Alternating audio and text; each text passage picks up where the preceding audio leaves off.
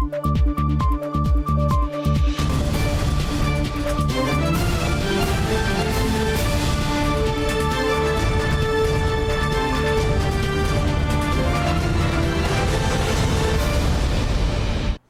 键时刻带您迅速掌握潮流趋势，欢迎收看《财经趋势四点零》，我是赵廷玉。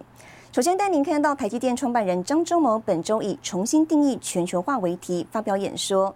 他说呢，全球化的新定义是在不伤害国家安全、不伤害本国科技经济领先的条件下，允许企业在国外牟利，也允许呢外国产品跟服务进口。好，对此，经济部长王美花回应了，疫情之后呢，外界更重视供应链韧性，台湾会因应国际局势，把供应链做得更好。从未完全做到，大概两千零一零，也就是十几年以前，到了那个年代，已经是最高度的全球化了。台积电创办人张忠谋以现阶段来看全球化理论定义，不顾国界追求商业利润以及承担商业风险，至今仍未完全做到，而且高峰已过。张忠谋认为，现在国家安全、科技领先以及经济领先的重要性已在全球化之上。我们太太的皮包，OK，那个大概还是可以，没关系。国防有关系的产品跟。科技领先有关系的产品没有了，而且这个是随时可以改变的，不伤害本国国家安全，不伤害科技经济。这是我认为这个是现在全球化的新定义，随时可以改变的。张忠谋指出，全球化带来的影响有好有坏。好的是，几乎所有国家的生活水平都有大进步；不好的是，收入和财富集中加剧，以及人与人、国与国之间不平等感觉加剧。全球化的确，美国很多这种 manufacturing jobs 都都都到国外去了，都到外国去了，主要是到到亚洲去了。工会 unions。保护的 manufacturing jobs 没有了，钢铁啦、汽车啦，那种没有了。那种人，那种工人啊，其实是以前的中产阶级哦，美国的中产阶级哦。张忠谋随后举例，去年十二月，台积电美国亚利桑那州厂举行移机典礼，邀请美国总统拜登出席。拜登致辞时谢谢台积电赴美投资，但后面的这句话让张忠谋坦言感到有点刺耳。那这个拜登又说 manufacturing jobs are coming back，union union is coming back，啊，这句话我听了有点刺耳哦，但是我们请他来嘛。当然要听他讲了。张忠谋也指出，在全球化之下，科技大厂 CEO 的薪资跟基本员工相比，从四十年前相差四十倍，到现在相差四百倍。另外，美中关系也已经定调为竞争与合作，目前竞争的成分高于合作。演讲最后，张忠谋这么说：“还能算是全球化吗？”对，请你们回答。新唐亚太电视林玉堂、李晶晶，台湾台北报道。有台湾戏骨美称，台湾工研院迎来五十周年，邀请历届的董事长和院长回娘家同庆。总统蔡英文亲颁荣耀奖杯，感谢重科技人才为台湾科技产业的贡献。总统请颁赐。台积电创办人张忠谋接下总统蔡英文亲颁奖杯，工研院庆祝五十岁生日。迎接科技产业推手回娘家，曾担任工研院院长的张忠谋也现身与会。蔡英文感谢工研院为台湾科技产业的贡献。五十年前，工研院在动荡的国际局势中诞生；五十年后，工研院已经是世界级的应用科技研发机构，也帮助台湾成为全球供应链不可或缺的关键力量。蔡总统说，半导体、资通讯、光电显示、碳纤维自行车等台湾取得世界领先的产品，最初都来自工研院的投入，并带领台湾从劳力密集产业结构转变成技术导向的高科技大国。工研院更培育了我们台积电、联电世界先进，使得我们半导体晶圆加工在全球啊是。是第一没有问题。将来的五十年，那我们要针对市场的需求，呃，不但要有技术的创新，我们也要有价值的创新。请揭幕。工研院举办特展，展示创新技术，并建制史料文物馆，希望能对台湾产业发展留下重要记录。院长刘文雄表示，已经擘画了工研院下个十年愿景，二零三五技术策略与蓝图将聚焦发展智慧生活、健康乐活、永续环境、韧性社会四大领域应用。新腾亚太电视林秋霞、高建伦、曾新敏，台湾新竹报道。我们再看到台积电靠以关键技术呢独拿辉达 AI 大单，有韩国媒体指出，这主要呢是拜先进 CoWoS 封装技术之赐，让三星电子就算在去年抢先推出三纳米制程，也依旧抢不到订单的原因。ChatGPT 背后的超级电脑使用数万个辉达 A 一百晶片，从 A 一百再到 H 一百 GPU，大笔晶片代工订单都由台积电一网打尽。关键就是台积电 CoWoS 封装技术。一个晶片如何跟外面沟通，以前的沟通的方式不止不够，现在呢要用堆叠，要用 Power 有因果。第一个改变，传系者不足以应付要求，还必须有随 D IC 的承拉的。即便三星声称去年开始量产三纳米晶片，并率先采用环绕闸机厂效电晶体架构。但事实上，三星的先进制程良率远远落后台积电，这使得目前的 AI 等先进制程晶片几乎由台积电独拿，其中就包括超微专门为生成式 AI 大型语言模型训练打造的 MI 三百 X。We can run larger models directly in memory, and what that does is for the largest models, it actually reduces the number of GPUs you need. Significantly speeding up the performance, especially for inference, as well as reducing total cost of ownership. 超微集体直追与辉达竞争激烈，深圳市 AI 平台业者近期评比超微的 MI 二五零与辉达 A 一百晶片，结果显示超微产品运作的效能大约是辉达的百分之八十，未来有机会平起平坐。而超微执行长苏姿峰传出十九号将到台湾，有可能拜会台积电总裁魏哲嘉等供应商高层。在这一波人工智慧浪潮下，台积电靠着领先的先进技术站稳脚步，获得合作伙伴的青睐。新唐人亚太电视主持人李兆廷玉整理报道。我们继续看到的是，南韩三星电子呢本周公布第二季出估财报，显示营业利益将比去年同期锐减百分之九十六，至十四年新低。不过呢，却略高于市场预估，被解读为机体晶片业本季有望回升的最新迹象。机体晶片过剩导致南韩大厂三星遭受重创。上季初步财报显示，第二季获利较去年同期暴跌百分之九十六，创下近十四年来新低。不过，随着用于 PC 与手机的 DRAM 晶片销量增加，分析预估三星第二季亏损有望逐渐缩小。The price of the chips has fallen slower in the last quarter, and analysts say they expect that drop to hit the bottom in this year's third quarter. though it may not recover until next year. Despite the current downturn, Samsung said it is working to increase its share of chip demand from the field of artificial intelligence. 三星日前宣布将携手当地的无晶圆厂晶片产业，打造人工智慧与半导体技术的系统晶片生态系。 但韩国半导体产业协会数据显示，南韩在全球无晶圆厂半导体市占率只有百分之一，远远落后台湾的百分之二十一。况且，台积电正在持续打造台湾的系统晶片生态系。为了追赶台积电，三星正扩大在首尔与美国的晶圆厂生产。并宣示，二零二五年推出全球首款使用闸极全环电晶体制成三 D 先进封装。但分析指出，三星与台积电的差距正在扩大。Samsung has been trying to catch up in foundry, specifically leading its foundry, but they're still way behind TSMC.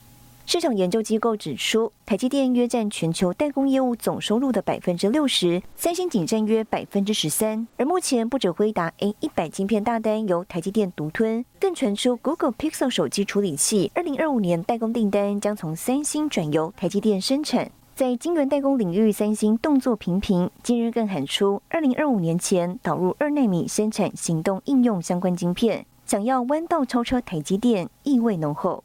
新唐人亚太电视林家维赵廷玉整理报道。好，带您看到这一周的财经趋势短波。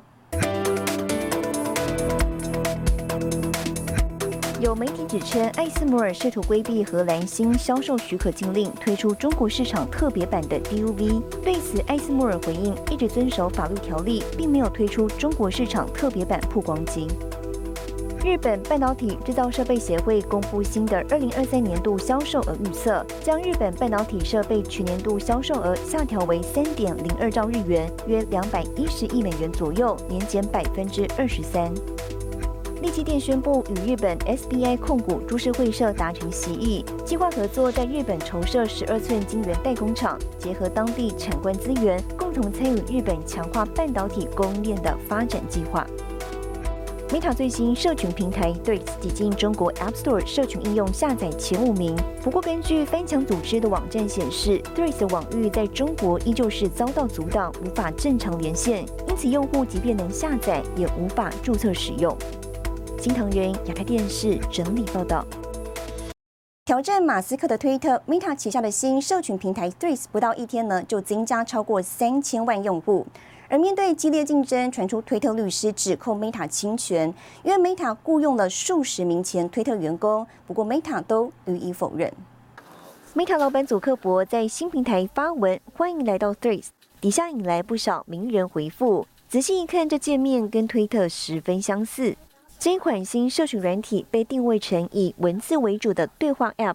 用户能够发表五百字以内的串文、连接、照片或是影片，也能转贴或评论其他人发表的内容。Instagram 用户能够以原本的账号注册，同步追踪既有追踪账号，无缝接轨。而日前推特才刚宣布，没有经过验证的账号每天只能阅读一千则贴文，认证用户每天最多一万则，导致不少用户开始寻找其他应用程式。这时，Threads 趁势出击。I think Threads is going to pose a huge threat to Twitter uh, because it's coming from the Meta and Instagram family of apps. Instagram has 2 billion users compared to around 250 million uh, of Twitter. So it's about 10 times bigger already. So if, if only one in 10 Instagram users tries using Threads, it's overtaken Twitter in the blink of an eye. 但 Meta 曾经被欧盟指控违反用户隐私。推特创办人 Jack Dorsey 与新任老板马斯克示警，要 Threads 用户小心隐私，恐遭泄露。Now there is concern in the tech world that Meta could collect even more personal data than Twitter, ranging from financial information to your health and fitness. 目前 Threads 已经开放台湾、美国等超过一百个国家用户下载使用，繁体中文版上线四个小时就已经累计五百万注册量。而 Threads 是否能吸引推特用户转移阵地，营运模式能否取得成功，还有待时间检验。新唐人亚太电视林唐赵廷玉整理报道。AI 人工智慧浪潮来势汹汹，台湾预计在九月推出 AI 基本法。国科会本周表示呢，已经在拟定草案中，包括 AI 法律名词定义、隐私保护、风险管控以及伦理原则规范等七个面向。中华民国行政院副院长郑文灿出席 AWS 年度新创大会。郑文灿表示，这几年新创在台湾有很大成长，政府也努力促成生态系形成。除此之外，台湾新创也应接轨全球。对台湾来讲，那在网络服务上哦，那必须要这个出海接轨到全球市场。那所以搭建大的平台哦，如果我们自己没没能力的话。那运用 AWS 是一个非常好的选项。在网络的世界里面，没有人跟你说你只能做台湾市场，没有人限制。郑文灿表示，新创只做台湾市场不会成功，所以政府要搭建更大的平台，希望 AWS 也给新创更大的舞台，连接全球市场。而提到人工智慧发展时，郑文灿说，台湾的 AI 基本法即将在九月推出。今年的九月，台湾会推出 AI 的基本法，好，包括 AI 法治。AI 的伦理规范，AI 产业促进的原则，未来我们的各自保护会有个独立监理的机机制哦。那 AI 会造成哈这个这个虚实或真假难辨，那所以我们在这方面啊可能也要有相当的机制，因应 AI 的大的时代来临。郑文灿说，新创的舞台有无限可能。会请数位部多提供资源，并尽量编列预算，让新创的下一阶段更好。新唐人亚乐电视曾义豪、黄燕玲，台湾台北报道。好在美中科技战升级之际，美国财长耶伦访中，有助缓和两强竞争之势吗？更详细的新闻内容，休息一下，马上回来。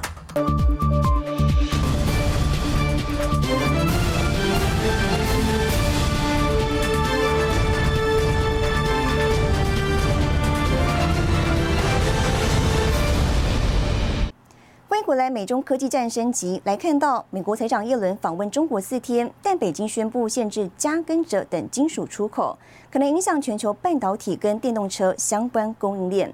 外媒报道呢，短时间内这些金属价格可能会上涨，但后来中国将失去市场主导地位，而跨国企业呢也重新思考其他供应链布局。电动车快速行驶，里头电池零组件少不了半导体和关键金属。中国商务部海关总署三号决定对加者相关品项实施出口管制，八月一号起正式实施。出口商必须向中国商务部提出申请，并报告海外买家的详细资料，经过许可之后才能输出。由于加和者都是重要半导体材料，此外航空航天、五 G 基地站、太阳能电池、电动车也都被广泛应用。消息震撼业界，就短期之内影响可能不会那么大，但如果说这个所谓出口禁令延长到比较长一段时间的话，我觉得可能对全球半导体的相关的。呃，关键原料我觉得会造成一定的影响，对一些所谓的半导体相关的厂商，包括第三代半导体，或者说类似 PA 的部分。法国广播电台报道，根据欧盟委员会二零二零年报告，中国占了加产量的百分之八十，锗百分之八十产量也来自中国。不过，根据美国地质调查局资料，美国在锗储存量为世界第一，而镓的储存量呢排名第三。呃，当然会，这个就看它这个提高价格以后的这个机会。美中科技战以后的话，哈，对它的波及效果，哈，啊，现在就会越来越广。现在就要考虑从哪里来，然后在地能不能提供一些相关关键的金属的储量的国家来讲，它应该就会有一些所谓开采的准备。所以长期之内，我觉得可能这个所谓的相关的生态圈跟生态系还是会有一些比较大的变化的。中方进行出口管制，正值美国财政部长耶伦敲定访中行程之前。外媒《华尔街日报》分析认为，北京当局除了报复欧美及盟友的科技限制，也想借此增加和美国谈判筹码。期待日持天立沈维彤，台湾台北报道。好，台湾要继续巩固半导体领先地位，培育人才至关重要。台湾应用材料公司与科教馆合作举办半导体未来馆展览，通过互动装置和科技艺术，让新时代学童更加了解半导体。亮起黄光的区块是传送室，亮起蓝光的则是反应室。单晶圆多反应式 P 五千机台是半导体产业关键设备，全球仅存第二座对外展示，是这次转场的一大亮点。台湾应用材料与国立台湾科学教育馆合作，半导体未来馆正式开幕。人工智慧啊，还有这自动驾驶，还有所有的大数据的应用啊，其实半导体已经跟大家可以体会到是非常贴近，同时半导体呢，对于台湾这块土地上来也扮演这个非常重要的角色。除了过去的历史脉络之外，我们还有针对现在呃，针对半导体的材料，跟对半导体对未来我们生活有哪些影响。将逻辑闸放入正确位置连接，成功灯泡才会亮起。展览透过互动装置、科技艺术，让新时代学童更加了解半导体。科教馆更表示，人才培养不只是从大学开始。半导体这个所谓这个科普教育是非常重要的一环啊，中小学的学生能够在他们这个。的这个时间点能够开始启发他们对半导体的热情跟兴趣，我想这个是相当重要的一环了。了解如何制作一枚晶片，或是透过放大镜真实看见晶片内机体电路，展览盼能透过科普培力下一代护国神山生力军。新唐人亚太电视高建伦、曾新敏，台湾台北报道。接下来带你浏览这一周的重要财经数据。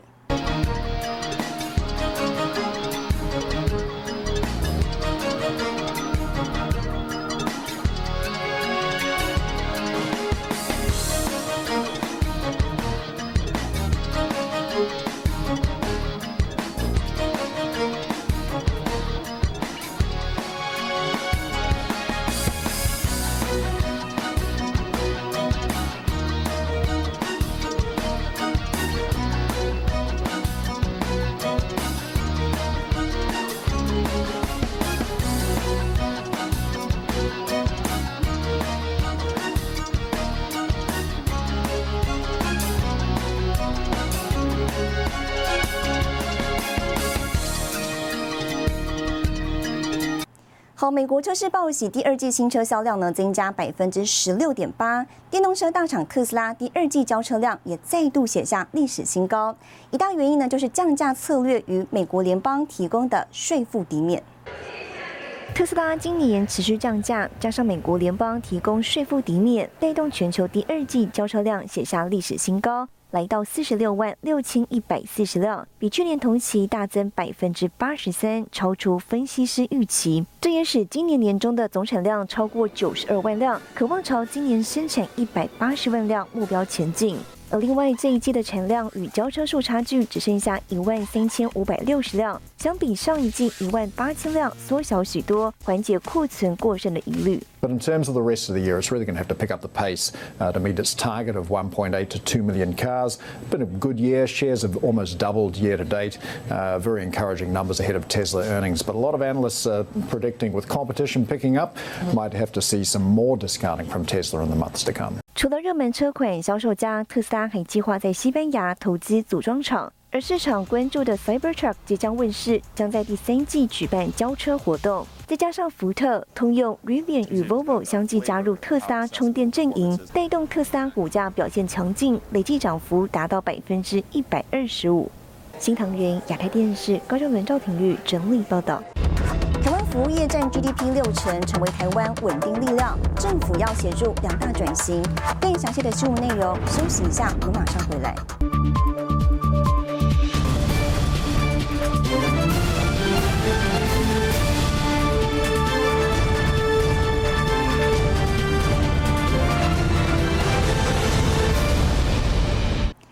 回来。台湾服务业产值占 GDP 超过六成。副总统赖清德本周亲自颁奖给评鉴获选企业。他强调呢，服务业在台湾经济发展中扮演重要角色，允诺要协助进行数位和近邻两大转型。恭喜！副总统赖清德亲自出席台湾服务业大评鉴颁奖获选企业。二零二二年，台湾服务业产值超过十三兆，占 GDP 比重百分之六十一，提供六百八十五万个就业机会。赖清德表示，服务业是稳定台湾社会的力量。数位转型，还有未来没有办法回避的，呃，这个近邻转型啊，这两个转型。对中小企业、微型企业，或者是对服务业来讲，都是很大的挑战。透过暖心的而且客制化的服务，包含我们现在送餐到桌，或者是我们整个呃数位化自助点餐机的服务。疫后服务业回温，数位转型、高龄服务成为今年的评鉴重点方向之一。不过，稽查公司也指出，顾客服务感受温度有下降的情形。但是因为服务的训练不足，加上概念上会有一些落差，导致于今年在服务品质上是略有下滑的。